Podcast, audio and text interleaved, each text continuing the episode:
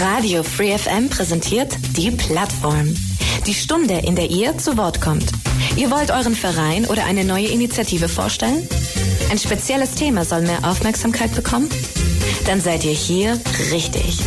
Montag bis Donnerstag von 4 bis 5 und am Sonntag in der Wiederholung ab 12. Interessiert? Mails unter plattform at freefm.de oder Ulm 938 6284. Willkommen bei der Plattform auf Radio Free FM. Mein Name ist Rudolf Arnold und bei uns zu Gast heute Herr Professor Dr. Met Hayretin Tomani. Ich habe es hoffentlich richtig ausgesprochen. Herzlich willkommen. Vielen Dank für die Einladung. Ja, und äh, der Herr Professor Tomani ist Leiter der Tagesklinik und Spezialsprechstunde für Multiple Sklerose und entzündliche Erkrankungen hier am RKU der Universität Ulm.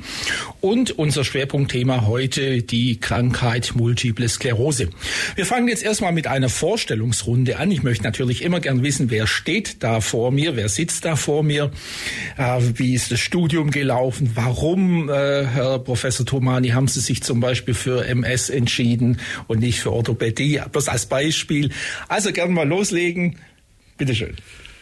Ja, ich begrüße auch erstmal alle Zuhörer im Auto oder zu Hause oder am Internet. Ähm, ja, äh, wie Herr Arnold schon gesagt hat, ich bin äh, Neurologe, jetzt inzwischen seit über 30 Jahren.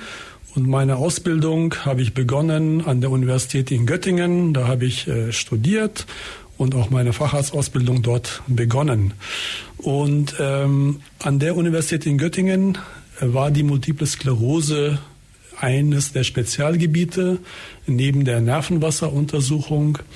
Und da ich an dem Standort war und mich auch diese Gebiete interessiert haben, habe ich mich in dieses Gebiet oder in beide Gebiete vertieft. Und bin jetzt äh, seit 1999 in Ulm, auch mit der Absicht hierher gekommen, diese Spezialgebiete, die ich gelernt hatte in Göttingen, hier zu etablieren und weiterzuentwickeln.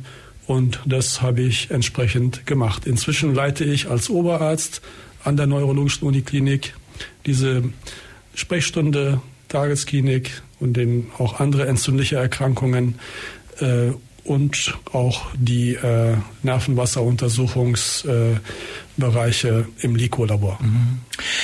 Ähm, wie sind Sie eigentlich nach Ulm gekommen? War da eine Stelle ausgeschrieben? Äh, da gibt es ja immer den Witz, da haben Sie Fenster offen gehabt, man den Ruf hört. es war, es war ein, für mich aus meiner Sicht äh, betrachtet ein Zufall.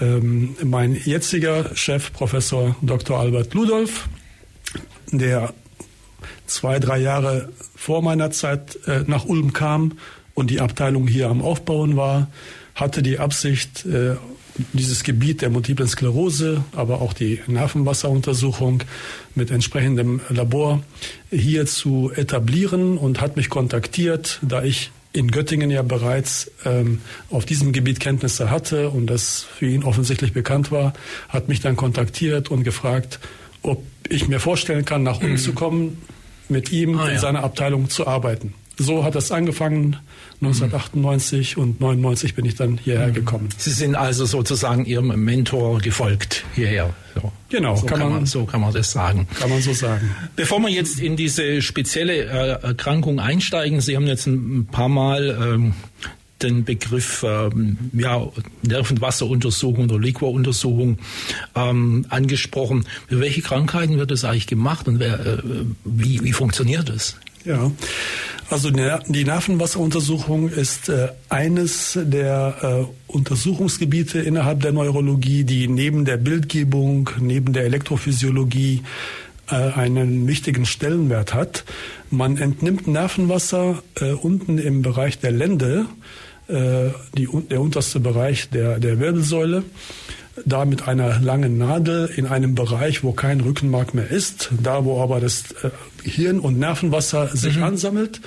Und dort entnimmt man dann etwa so 10 Milliliter, das ist so ein kleines Röhrchen, äh, Nervenwasser und äh, darin kann man äh, nach allen Parametern äh, untersuchen, die es äh, auch im Blut gibt, aber auch vor allem aus dem Gehirn und Rückenmark dort ins Nervenwasser abgegeben werden. Und somit hat man einen direkten Zugang zur Untersuchung des Gehirns und des Rückenmarks, ohne eine Biopsie zu entnehmen. Mhm, äh, und damit kann man auch dann auf der Molekularebene Proteine zum Beispiel untersuchen, die man mit der Bildgebung äh, wie Kernspintomographie ja, oder CT nicht sehen würde. Mhm. Und man kann dann auch vor allem Erkrankungen mit Entzündungen oder Erkrankungen mit Tumoren oder bestimmte Erkrankungen mit ähm, äh, Degeneration des Nervensystems, zum Beispiel Demenz, äh, kann man im Nervenwasser tatsächlich untersuchen. Also eigentlich kann man fast alle neurologischen Erkrankungen mit Ausnahme der Schlaganfälle, dafür braucht man die Nervenwasseruntersuchung nicht, aber alles andere von, wie gesagt, degenerative Erkrankungen wie Alzheimer, wie äh, Motorneuronerkrankungen, wie äh, Parkinson, aber auch vor allem Multiple Sklerose, infektiöse Erkrankungen, also häufig äh, Thema ist ja immer wieder die Zeckenkrankheit, Borreliose, FSME, mhm. kann man vor allem dort auch diagnostizieren und eigentlich alle anderen äh, entzündlichen Erkrankungen mhm. auch. Ja, wie untersucht man das jetzt? Was geht da vor sich? Ja, also wichtig ist erst die Nervenwasser ähm, zu entnehmen und äh, die Entnahme selbst ist eigentlich gar nicht so äh, schwer. Äh, vom Schwierigkeitsgrad her vergleichbar mit einer Blutentnahme, wird auch ohne Betäubungsmittel letztendlich abgenommen und äh, das ist eine klare Flüssigkeit, ja, wie Wasser. Und darin sind aber enthalten Proteine, wie im Blut auch, nur in einer viel geringeren Menge. Man kann alles, was man im Blut untersucht, auch dort untersuchen. Also Proteine, alle Produkte des Immunsystems, die von Zellen quasi freigeschüttet werden, kann man dort untersuchen. Antikörper zum Beispiel. Man mhm. kann aber auch nach DNA gucken, man kann äh, Zellen untersuchen und äh, man kann auch, wenn zum Beispiel Erregerdiagnostik betrieben wird, zum Beispiel FSME als Beispiel oder Herpes Simplex Virus, da kann man auch deren äh, DNA äh, Stränge dort halt eben nachweisen mittels PCR. Ah ja. Äh, aber auch auf der Antikörperebene, also serologische Tests, wenn die Infektionszone schon länger besteht, dann gibt es ja so eine Antikörperantwort und die kann man dann dort mhm. auch also eine ganze, ganze Palette von Möglichkeiten hat man da sozusagen. Ganz genau. Mhm. Gut, und eine dieser Erkrankungen, dieser ähm, Nervenerkrankungen ist Multiple Sklerose. Ja, den Begriff, äh, ich habe ihn schon öfters gehört, aber so ganz genau, ich verbinde da eigentlich immer eher irgendwelche, zum Beispiel die Freundin äh, meiner Mutter, meiner Mutter, die hatte MS und dann verbindet man halt immer, ja, sitzt im Rollstuhl und, und, und. Was ist das für eine Krankheit? Wie sieht's aus? Ja, die Multiple Sklerose ist schon äh, länger bekannt. Also beschrieben wurde sie äh, Ende des 19. Jahrhunderts, so 1863, von dem damals äh, international sehr berühmten Neurologen Charcot aus äh, Paris äh, zum ersten Mal wissenschaftlich. Und da hat er bei diesen äh, Patienten dann auch, die dann verstarben, auch die Gehirne untersucht und hat in deren Gehirnen äh, an vielen Stellen Verhärtungen, Vernarbungen gesehen, die er dann als Multiple Sklerose, dann auf Französisch halt eben, äh, dann beschrieben hat. Also das Plaques, äh, nicht, äh, die mhm. halt eben äh, multiple sind. Mhm. Und da kommt der Name her. Ah ja. Äh, das heißt, diese Patienten, diese Erkrankung äh, ist eine Erkrankung des Gehirns und des Rückenmarks, nicht der peripheren Nerven. Mhm. Ja.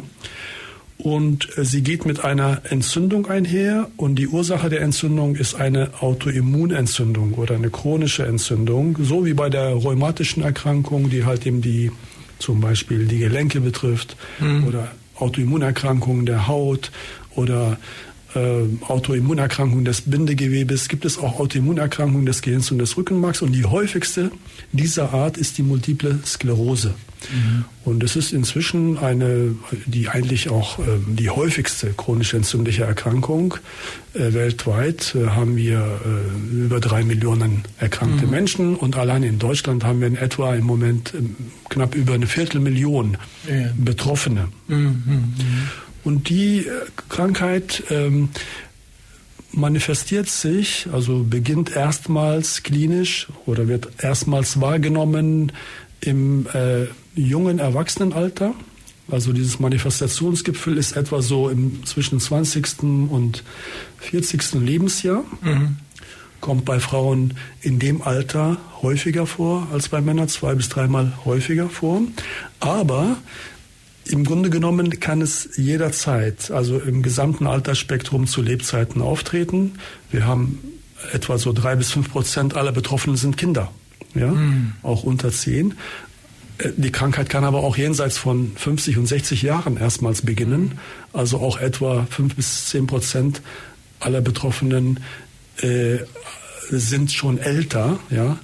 Äh, mit der Krankheit wird man aber auch alt. Das heißt, das ist nicht nur eine Erkrankung des jüngeren Erwachsenenalters. Wenn man die Krankheit hat, die ja im Moment noch nicht heilbar ist, mhm. auch wenn wir schon nachher kommen wir dazu therapeutisch ja. schon äh, viele Fortschritte gemacht haben. Man wird mit der, mit der Krankheit alt und inzwischen sind über 50 Prozent der Betroffenen schon über 50. Also das mhm. heißt, wir haben auch viele ältere Betroffene. Mhm. Ja, und wie äußert sich denn jetzt diese Krankheit? Mhm. Äh, ich meine, Sie haben jetzt ja gesagt, okay, es ist eine entzündliche Krankheit, Autoimmunerkrankung, genau. aber welche Symptome treten denn da? Genau. Es kommt ganz darauf an, äh, welche Regionen des Gehirns oder des Rückenmarks von dieser Entzündung befallen werden. Und es ist, ähm, es gibt bestimmte Regionen, die häufiger betroffen sind. Es gibt bestimmte Regionen, die weniger häufig betroffen sind. Also im, Gehirnbereich ist zum Beispiel der Sehnerv ein ähm, Ort, eine Region, die häufig betroffen ist. Die kann dann mit äh, Sehstörung einhergehen, mhm. mit verschwommen sehen. Das Auge sieht dann halt ein bisschen plötzlich wie bewölkt, nicht wie ja. durch Nebel, meistens auf einer Seite erst, nicht. Das kann bis zur kompletten Blindheit gehen. Äh, wenn man das Auge dann bewegt, kann es dann auch schmerzen hinterm Auge. Oder man kann, wenn man noch sehen kann, halt kann man die Farbkontraste nicht mehr so gut erkennen. Also man spricht von einer Rotentsättigung mit einem Bulbusbewegungsschmerz und halt dem verschwommen sehen. Das ist zum Beispiel eines der typischen Anfangssymptome bei einer typischerweise jungen Frau zum Beispiel. Mhm, ja. Mhm. Das ist aber nur eines äh, der Symptome, mit der die Krankheit beginnen kann. Es gibt, äh, es kann ja auch im Gehirn sonst wo äh, die Entzündung sitzen oder im Rückenmark. Es kann also mit Gefühlsstörungen überall am Körper, im Gesicht, äh, an den Armen, am Rumpf, an den Beinen auftreten. Es kann mit motorischen äh, Störungen einhergehen. Motorik meine ich jetzt entweder so leichte Lähmungserscheinungen oder Ataxie, also Bewegungsstörungen, dass halt eben die Bewegung nicht zielsicher ist, sondern dann halt eben äh, Unsicherheit mhm. bei, bei gezielten Bewegungen, yeah. Sowohl der Arme als auch der, der Beine. Man kann Schwindel haben, man kann Gangstörungen haben. Äh, ein häufiges Symptom, was dann später noch häufiger wird im Verlauf, ist auch die schnelle Ermüdbarkeit, also die sogenannte Fatigue. Mhm. Oder aber auch vegetative Probleme, Funktionsstörungen, häufig auch, je nachdem, wenn das Rückenmark betroffen ist, auf der Brustmarkebene und darunter kann auch eine Harndrang-Symptome entstehen mit also äh, ja, äh, Blasenfunktionsstörungen. Mhm. Äh, und das ist auch ein häufiges Symptom, was meistens dann auch später berichtet wird, wenn man nicht direkt danach fragt. Ja, ja. Ähm, also das ist die Krankheit mit den tausend Gesichtern. Ja, wollte gerade sagen, äh, DMS gibt's nicht, so DMS gesehen. DMS gibt's nicht. Es nee. gibt einige häufige Symptome, wie gesagt, Sehstörungen, Sensibilitätsstörungen und dann kommen alle anderen so ein bisschen mit abnehmender Wahrscheinlichkeit. Aber im Verlauf, man wird ja alt mit dieser Krankheit, spürt man, können alle Symptome hinzukommen. Und weil Sie vorhin sagten, naja, man, man kennt ja Multiple Sklerose-Patienten, die häufig im Rollstuhl sitzen. Das gibt es leider, leider auch. Und früher war das viel häufiger. Aber es macht inzwischen nur einen kleinen Teil der MS-Patienten aus, die am Ende dieses Schicksal quasi äh, dann äh, teilen, ähm, dass sie dann wirklich ihre Mobilität verlieren. Ja. Ähm, heute sind wir viel, viel besser dran. Die meisten Patienten können noch gut funktionieren, ihrem Beruf nachgehen und auch bis zum Rentenzeitalter auch mit dieser Krankheit alt werden. Mhm. Das ist inzwischen möglich, obwohl wir noch nicht alle Probleme gelöst haben. Dazu werden wir sicher nachher noch Ja, kommen. genau. Hm. Jetzt stellen wir uns mal so einen armen Menschen vor. Ich setze mich jetzt mal in diese Situation rein. Angenommen, ich habe jetzt äh, irgendwelche unerklärlichen Sehstörungen. Der Augenarzt findet nicht wirklich was. Wie geht's da weiter? Überweist mich dann der Augenarzt? Genau.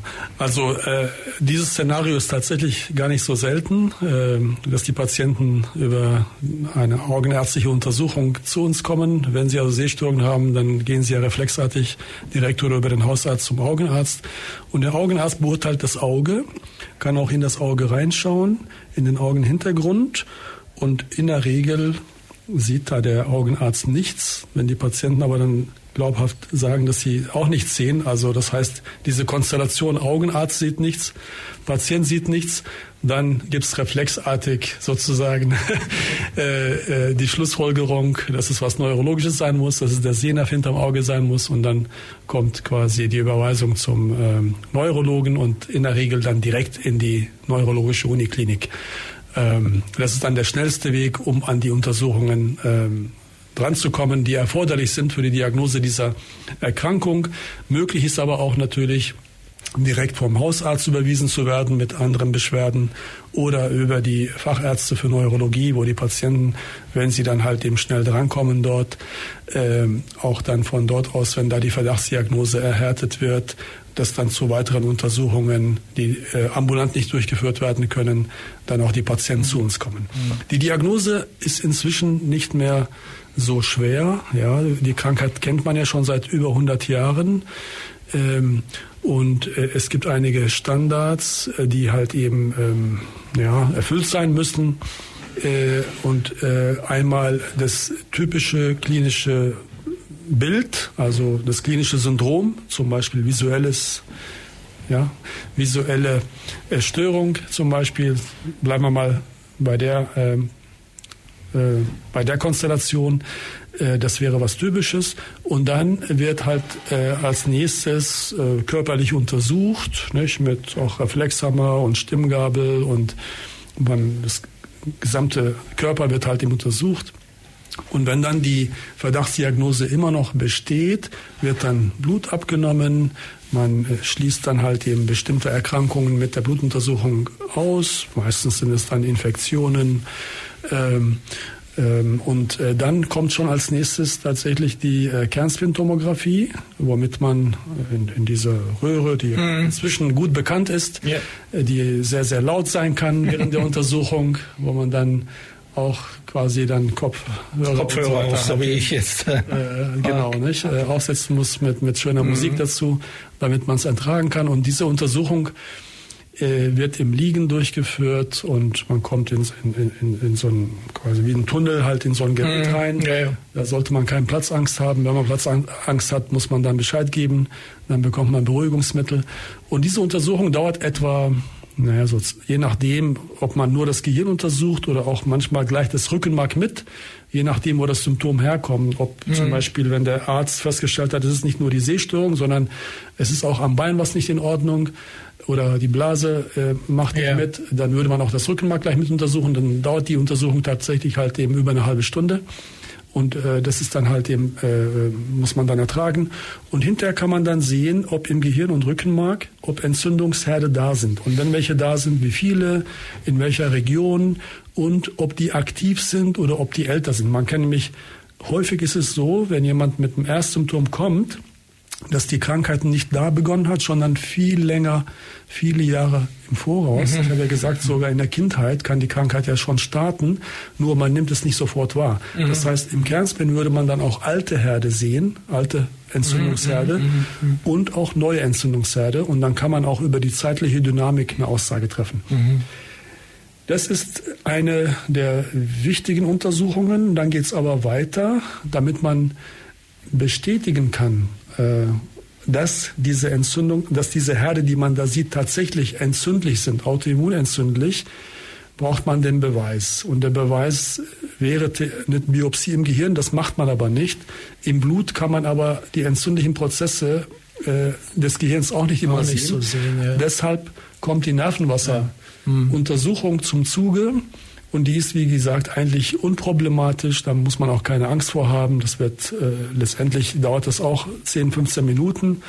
Ähm, äh, insgesamt entnimmt man halt eben etwa 10 Milliliter.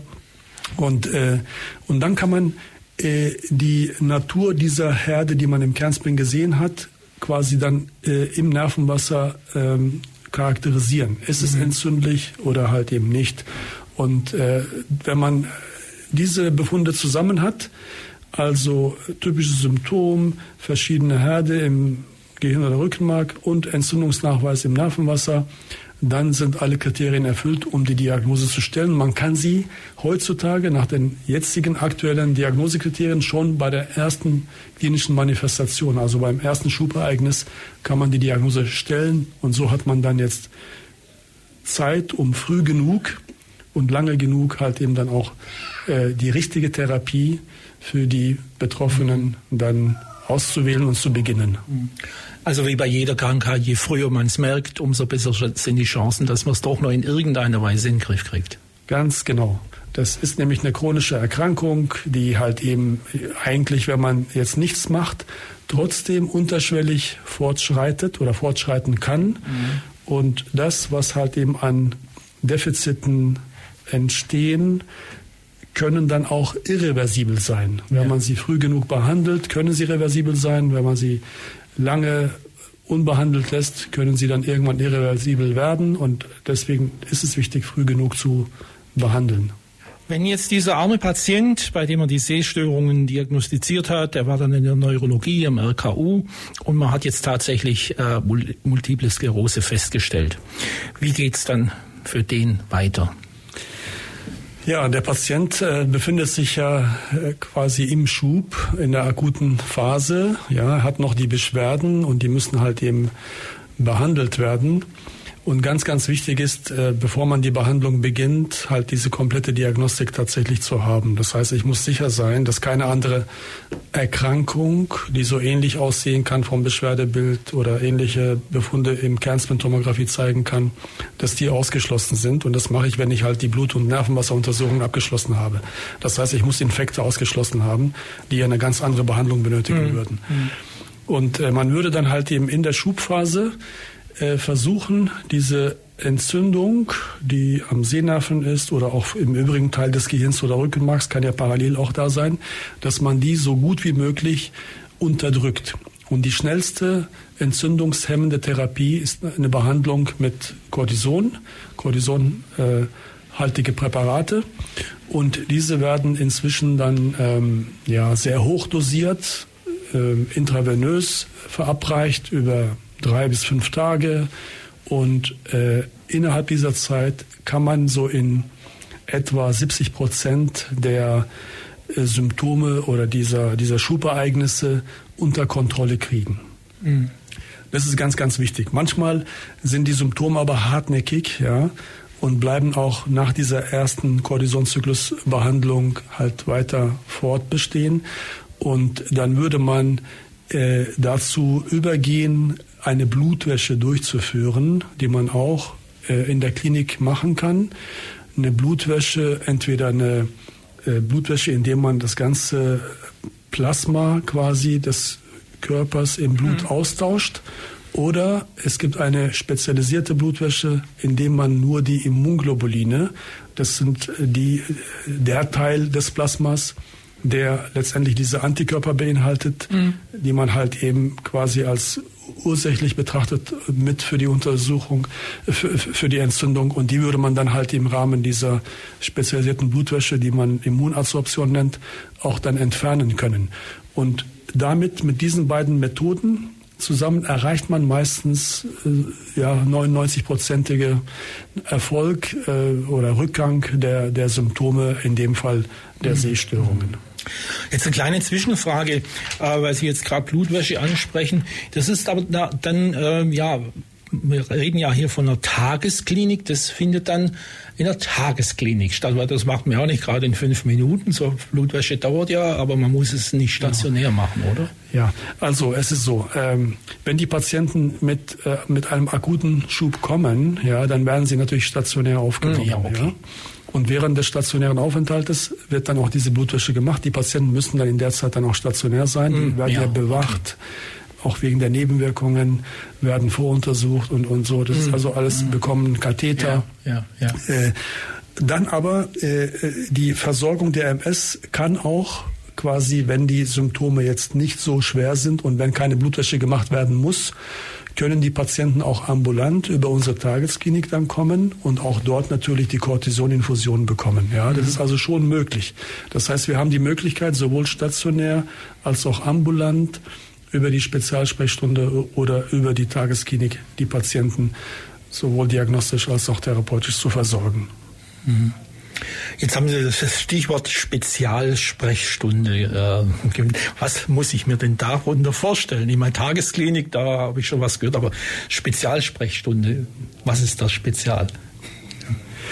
Bisschen provokativ gefragt. Ja, ja, also äh, die Uniklinik Neurologie ähm, hat sehr viele Spezialsprechstunden. Also der ambulante Bereich ist in Spezialsprechstunden unterteilt. Ach so, hm. Das heißt, die Patienten werden dann halt eben schon von Fachärzten oder manchmal auch von Allgemeinärzten, wenn die Diagnose klar ist, wenn eine Zweitmeinung benötigt wird oder wenn halt eben eine komplexe Situation äh, weiter diagnostisch abgeklärt werden soll, dann kommen sie halt in diese Spezialsprechstunde äh, oder Tagesklinik. Oder wenn bei klarer Diagnose regelmäßige Verlaufskontrollen durchgeführt werden müssen, aber mit einer komplexen Befunderhebung. Es werden also über die körperliche Untersuchung hinaus werden viele Spezialtests gemacht, ja, mhm. die speziell für diese äh, Erkrankung mhm. ähm, etabliert sind. Es sind dann bestimmte Fragebögen, zum Beispiel zu Fatigue im Falle der MS oder äh, Im Team der Tagesklinik haben wir auch Neuropsychologie, wo auch kognitive Leistungsfähigkeiten der Patienten untersucht werden, speziell auf MS ausgerichtet. Das dauert dann auch seine Zeit. Das kann man halt eben dann natürlich in einer normalen Praxis halt nicht machen. Mhm. Und äh, all diese speziellen Untersuchungen, auch die Funktionsdiagnostik, die die Motorik, Feinmotorik betreffen, äh, werden dort halt eben mhm. untersucht. Mhm. Und wie gesagt, auch viele spezielle Fragebögen. Und dann wird halt eben äh, dieser äh, quasi gesamte äh, Untersuchungsbaum halt eben äh, in der Tagesklinik oder in der Spezialsprechung, je nachdem, äh, wird dann dort halt eben ähm, erhoben und ähm, dann für die weitere für den weiteren Verlauf, für die weitere Therapiegestaltung herangezogen und dann natürlich auch die Ergebnisse mit den Patienten dann besprochen. Und in dieser Tagesklinik gibt es, wie gesagt, nicht nur die Fachärzte, sondern halt eben die Arzthelferinnen, die Therapeuten, die Neuropsychologen und, äh, und das ist also ein ganzes Team und die Patienten, wenn sie dann halt eben da sind, müssen auch ein bisschen Zeit mitbringen. Da sind sie durchaus dann drei, vier, fünf Stunden dann beschäftigt, bis dann am Ende dann auch die Untersuchungsbefunde mhm. letztendlich mit ihnen besprochen werden. Das ist also so eine richtige Struktur, ein richtiges Versorgungsangebot. Sie reden jetzt von Team, von, also das sind einerseits äh, ja, äh, ja Laborhelf Laborantinnen da und dann, dann äh, Sie als Leiter der Abteilung.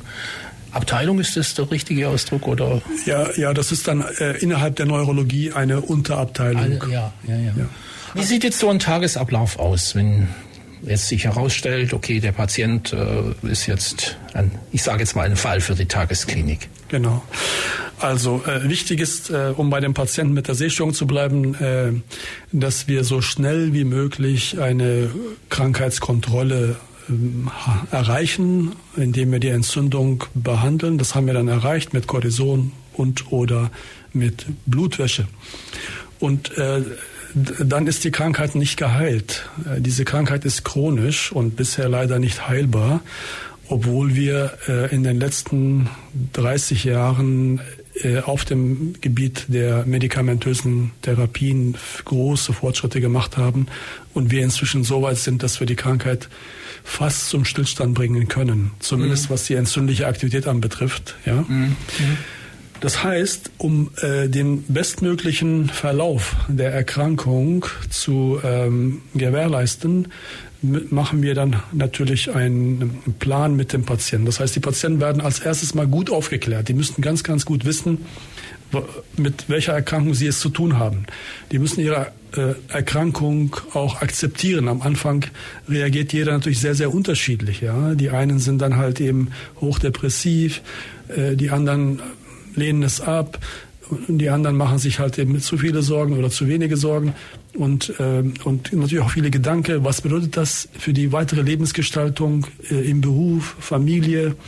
Und äh, es sind viele Fragen, ja, mhm. die da zusammenkommen.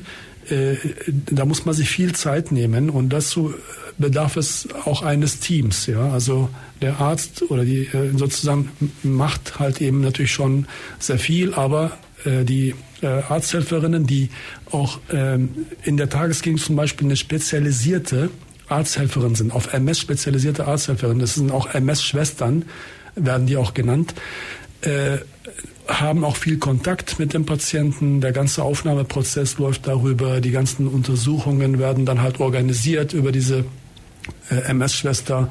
Das heißt, äh, andere Team äh, Mitglieder kommen dann halt eben ins Spiel, zum Beispiel die Neuropsychologen, zum Beispiel die Therapeuten äh, oder halt eben je nachdem, äh, was für eine Therapie ansteht äh, im Infusionsbereich.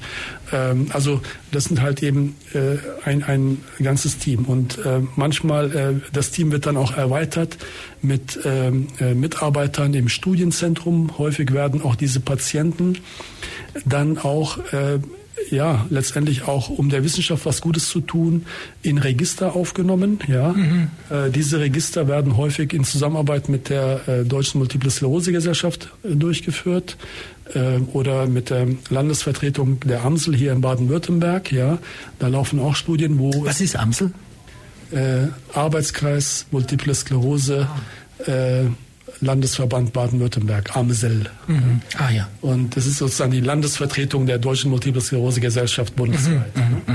mhm. Und die haben auch Interesse und die sind auch, äh, da, da sind wir äh, in der Glück, also wirklich sehr, sehr in der glücklichen Situation deutschlandweit, aber auch vor allem in Baden-Württemberg, dass wir sehr, sehr starke, sehr aktive Selbsthilfeorganisationen haben, die auch sehr, sehr viel Informationsarbeit, Veranstaltungen machen für die Patienten. Da bilden sich dann auch so Patientengruppen, jung, alt und mit allen Fragen können die quasi auch äh, dort sich wenden. Ja? Mhm. Und mit diesen Selbsthilfeorganisationen arbeiten wir auch zusammen und führen aber auch Studien durch und diese Studien werden dann auch durch Studienärzte oder auch Studienschwestern quasi dann auch nochmal mhm. Äh, mit den Patienten zusammen. Das ist dann auch so viel Zeit, weil da auch sehr viel dokumentiert werden muss ja, und so weiter ja.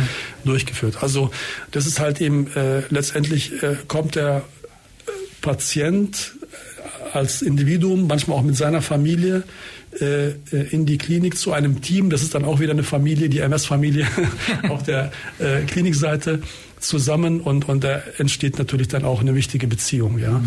Und das ist dann halt eben ganz, ganz wichtig, dass man, dass die Patienten wissen, was können sie mit wem dort besprechen, welche Anliegen haben sie und, und dass sie möglichst das gesamte Spektrum der Möglichkeiten, die es ja Gott sei Dank gibt, auch dann ausschöpfen können. Mhm.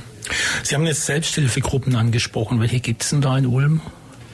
Also in Ulm äh, die Amsel. Ah, ja, also Amsel äh, ist eine Selbsthilfegruppe, ja, ja. okay. Äh, nicht, also jedes Landkreis hat quasi fast also dann eine äh, Vertretung und dann gibt es halt eben noch die äh, in Stuttgart halt eben die Hauptvertretung der Amsel und äh, die machen regelmäßig mhm. Veranstaltungen und haben auch ah, ja. eine große Internetseite, bieten auch so äh, Chat äh, Unterhaltungen an, an denen wir dann auch als Ärzte beteiligt sind. Mhm. Äh, eine ganz, ein ganz wichtiger Bereich im Bereich der Medizin ist ja die Aufklärung. Äh, was machen Sie in der Richtung?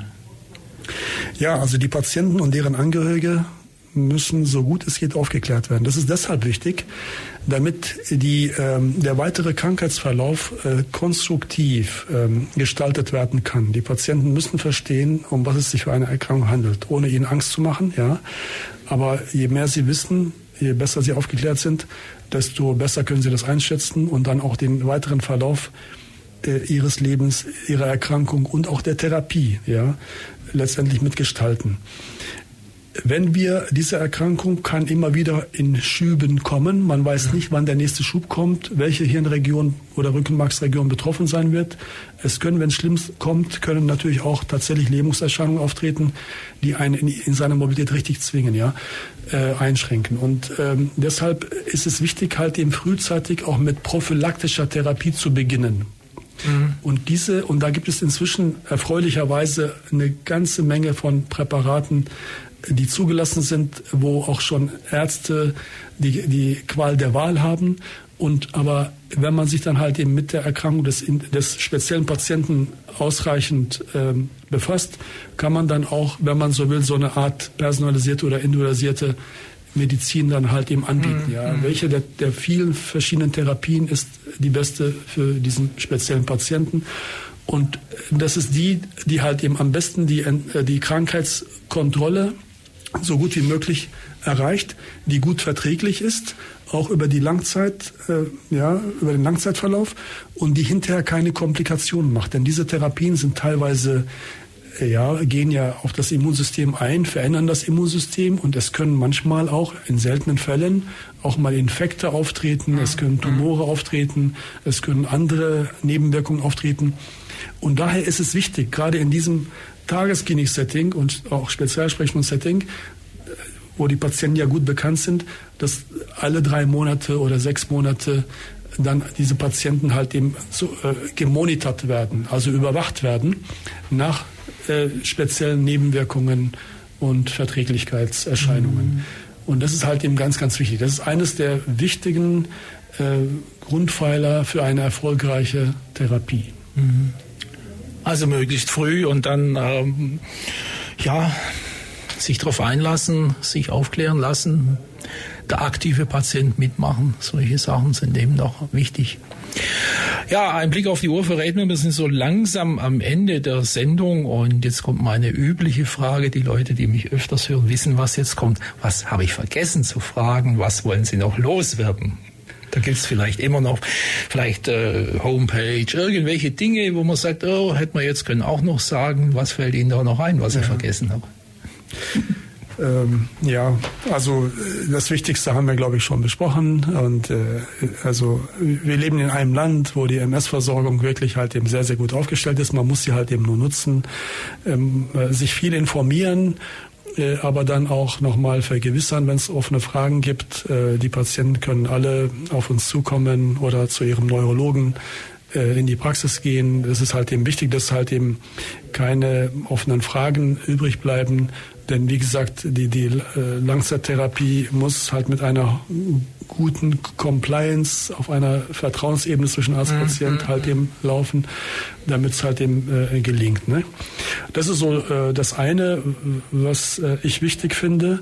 Und das andere ist, äh, die Krankheit ist zwar nicht heilbar, aber wir machen weiter, wir suchen weiter nach der genauen Ursache und wir suchen auch äh, nach der Heilung der Erkrankung. Und die Heilung ist dann erreicht, wenn die Entzündung einerseits weg ist, die schaffen wir inzwischen schon, aber diese schleichende Behinderungszunahme später im Verlauf, ja, die ist immer noch nicht so gut unter Kontrolle mit den jetzigen Medikamenten. Deswegen gibt es immer noch viele weitere Therapiestudien und äh, wir klären auch die Patienten auf über die Möglichkeiten, an diesen Therapiestudien teilzunehmen. Äh, und das ist halt eben ganz, ganz wichtig, damit wir da quasi ähm, an, für die erfolgreiche Therapie dieser Erkrankung noch, noch mehr mhm. erreichen können. Das ist das eine. Und das andere, wir haben auch nicht-Therapiestudien, wo es darum geht zu verstehen, warum bei dem einen Patienten die Krankheit gutartig, fast ohne Beschwerden weiter bei der anderen Patienten aber viel schneller Behinderungen dazukommen, die richtig einschränkend sein können in der Mobilität, im Beruf, im Alltag. Und wir versuchen durch sogenannte Prognosemarkern aus allen Untersuchungen, die ich eben erwähnt habe eingangs, herauszufinden, ob es solche Prognosemarker gibt, Prädiktoren, mhm. damit wir sagen können, hier ist wichtig, die Therapie ja früh zu beginnen und auch vielleicht die maximal mögliche äh, Therapie und um keine Zeit zu verlieren. Mhm. Ja, an der Stelle erstmal ganz herzlichen Dank. Es war eine sehr interessante, informative Sendung äh, über diese Krankheit Multiple Sklerose und was ich jetzt so am Schluss mitnehme, da müssten, hätten, könnten wir jetzt wahrscheinlich noch eine Stunde drüber reden. Ja, Wissenschaft ist nötig und man muss viel forschen und äh, ich denke, äh, im Bereich Forschung sind Sie ja sicher auch tätig, das weiß ich. Man kann das ja ein bisschen nachlesen. Also ganz herzlichen Dank, dass Sie da waren und ich wünsche Ihnen viel Erfolg bei Ihrer Arbeit und natürlich der Erfolg soll sich bei den Patienten Patientinnen widerspiegeln. Danke fürs Kommen. Ich danke Ihnen, Herr Arnold, für dieses schöne Interview und ich danke allen Zuhörern fürs Zuhören. Das war die Plattform bei FreeFM. Mein Name ist Rudolf Arnold. Tschüss, bye bye, macht's gut. Das war die FreeFM-Plattform auf der 102,6. Vergangene Sendungen gibt's zum Nachhören auf freefm.de slash Programm slash Plattform.